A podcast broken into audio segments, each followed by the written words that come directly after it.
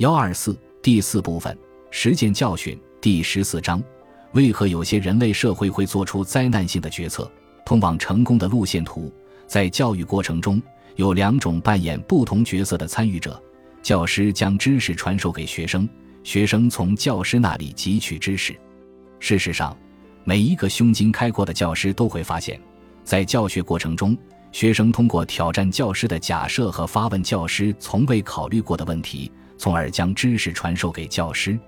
最近，我在加州大学洛杉矶分校本科部开了一门课，在探讨社会如何回应环境问题时，被本科生们的学习热情深深激励，一再发现教学相长的道理。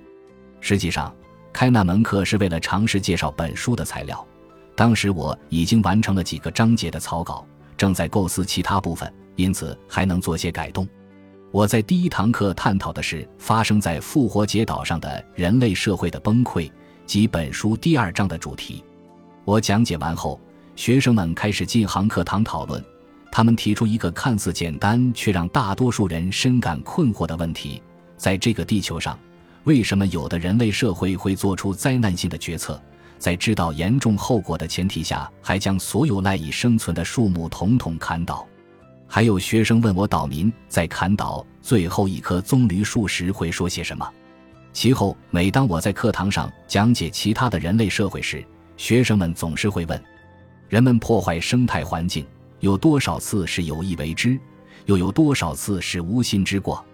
他们很想知道，若百年后如果还有人类存在，那时的人们是否会惊诧于今日人类的盲目无知？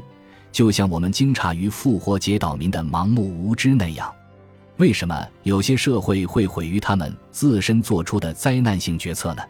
这个问题不但使我的学生们感到惊奇，而且也让历史学家和考古学家们难以理解。考古学家约瑟夫·泰特在他被广泛引注的《复杂社会的崩溃》一书中，对于因自然资源的枯竭而导致环境崩溃的观点提出怀疑。他的理由如下。关于这些社会没有采取任何修正措施而坐以待毙，这个假说是有问题的。复杂社会的特点在于集中决策、信息流量大、各部门高度合作、上下级之间有正式的沟通渠道以及资源整合。这一构架基本上有能力应付生产力的波动性与不足，虽然它并不是为了这一目的而设计的。事实上，因为有了这种行政组织和分配劳动力及资源的能力。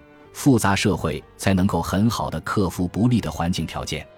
令人匪夷所思的是，既然他们有解决问题的能力，为何最终还是分崩离析？当复杂社会的执政者看到资源基础日益恶化时，应该采取理性的手段寻求出路。另一种假设是他们在灾难面前无作为，是因为寄希望于神灵。泰特的理论指出。复杂社会不可能由于管理环境资源失败而招致灭亡。然而，从本书探讨的诸多例子来看，显然这种失败一而再的上演。为什么如此多的人类社会会犯这种错误？约瑟夫·泰特和我在加州大学的学生都注意到一个令人困惑的现象，即社会群体决策的失败。这个问题当然和个人决策失误有关，个人也会做出错误的决策。缔结错误的婚姻，选择错误的投资和职业，以及生意失败等等，但群体决策失误还受到其他因素的影响，如群体成员的利益冲突和群体动力等。因此，群体决策这一复杂的主题无法只用一种解释来说明所有的情况。我想在此描绘一张导致群体决策失误的路线图，其中各种因素大致可分为四类。首先，群体可能在问题确实发生之前无法预测到它。其次，问题发生后，群体有可能仍然无法觉察问题的实质。再则，他们看到问题后，可能没有设法去解决它。最后，他们可能努力解决问题，但没有成功。上述这些导致人类社会失败和崩溃的种种因素似乎令人沮丧，但从另一方面来看，也可以作为通往成功的路线图。如果我们能够了解群体做出错误决策的原因，那么就可以利用这一知识归纳总结出一张清单，用以引导正确决策。本集播放完毕，感谢您的收听，喜欢请订阅加关注，主页有更多精彩内容。